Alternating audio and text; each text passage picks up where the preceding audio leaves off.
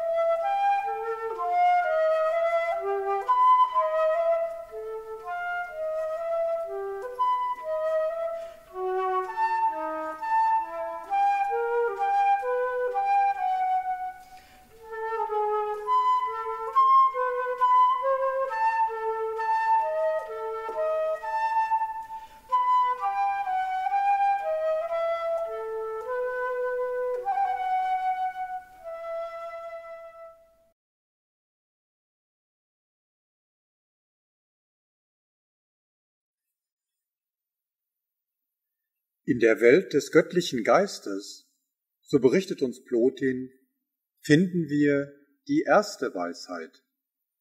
Denn sie ist als Ganzes da und in keinem Stück unvollständig.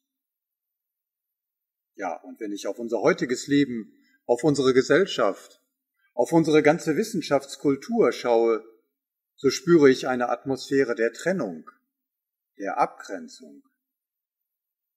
Das Wissen hat sich zersplittert in unendlich viele Fachdisziplinen, in viele tausend Einzelmeinungen. Das Verständnis unserer Welt und die Betrachtung ihrer Probleme und Hintergründe ist unglaublich kompliziert geworden. Ich erhalte die genauesten Analysen einzelner Fachleute und Wissenschaftler, aber immer ist Streit. Immer beherrschen Separatismus, Meinungskampf und Besserwisserei die wissenschaftliche Diskussion. Da stehen sich gegenüber Politiker und Verschwörungstheoretiker, Virologen und Corona-Leugner, Impfgegner und Impfbefürworter, Schulmediziner und Alternativmediziner, Umweltschützer und Weltklimaleugner. Ach, diese Liste der Streitenden, der Meinungsgegner, ich könnte sie endlos fortsetzen. Und nicht nur in der großen Welt. Auch in meiner Umgebung tobt dieser Meinungskrieg. In jeder Gruppe, in der ich mich aufhalte, kann ich mich ja einmal beobachten. Schenke ich wirklich allen Gesprächsbeiträgen gleiches Gehör? Welche Äußerung eines anderen werte ich in Sekundenbruchteilen ab? Und welche Meinung unterstütze ich? Ja, sogar in mir, in meiner kleinen Innenwelt herrscht Uneinigkeit. Ich möchte schon ein bewusstes Leben führen. Ich möchte verantwortlich in der Welt stehen. Aber oft kann ich mich einfach gar nicht entscheiden. Was steht jetzt in diesem Moment für mich an? Soll ich zur Fridays for Future Demonstration gehen? Soll ich meine Mutter im Altenheim besuchen? Ist jetzt vielleicht die innere Arbeit durch meditative oder spirituelle Ausrichtung dran? Oder soll ich mich um meine Pflanzen im Garten kümmern? Oder soll ich mal richtig Zeit haben mit meinen Kindern oder Enkelkindern, mit ihnen spielen, in voller Hingabe, in voller Aufmerksamkeit? Und ist das eine eigentlich wichtiger als das andere? Ach, ich sehne mich nach einer Weisheit, die einfach im Raum steht, als spürbare Kraft, als lebendige Schwingung, abseits aller Gedanken. Ich sehne mich nach einer Ganzheit, die alle Aspekte des Lebens umhüllt und integriert. Im göttlichen Geist existieren diese lebendigen, ganzheitlichen Urbilder. Sie sind nicht gemalt. Sie bilden nichts ab. Sie bestehen aus sich selbst heraus. Und sie liegen auch ganz tief in mir selbst. Aus dieser tiefsten inneren Dimension wird mir gezeigt, was in unserer zersplitterten Welt, in dieser krisenhaften Zeit das Notwendigste ist. Jede Wahrnehmung, jede Perspektive hat ihren Sinn und ihre Aufgabe im großen Ganzen. Und jede Sichtweise hat sich entwickelt aus einem gemeinsamen Kern.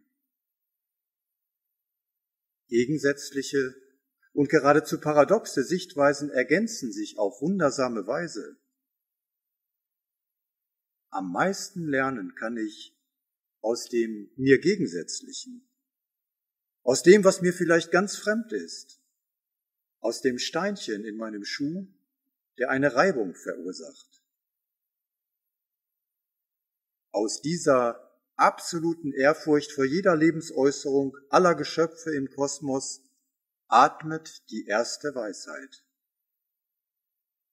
Keine ist größer als sie. Und ich darf mitatmen.